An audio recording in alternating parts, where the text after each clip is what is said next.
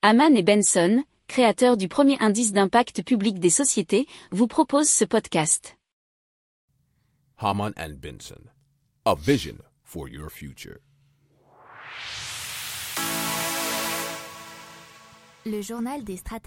On continue avec J'allume ma rue. C'est une application mobile qui, comme son nom l'indique, est faite pour éclairer les rues la nuit. Alors c'est dans la commune de Bayancourt sur Exxon que ça se passe et les utilisateurs font usage du dispositif du coup, j'allume ma rue, c'est une app qui leur permet de couper les éclairages publics près de l'endroit où ils se trouvent pour une partie de la nuit. Sur le plan économique, la perspective d'une économie d'énergie à travers une meilleure gestion des éclairages publics, c'est ce qui avait séduit les élus locaux. Et ça, c'était dans un article de France 3 Régions.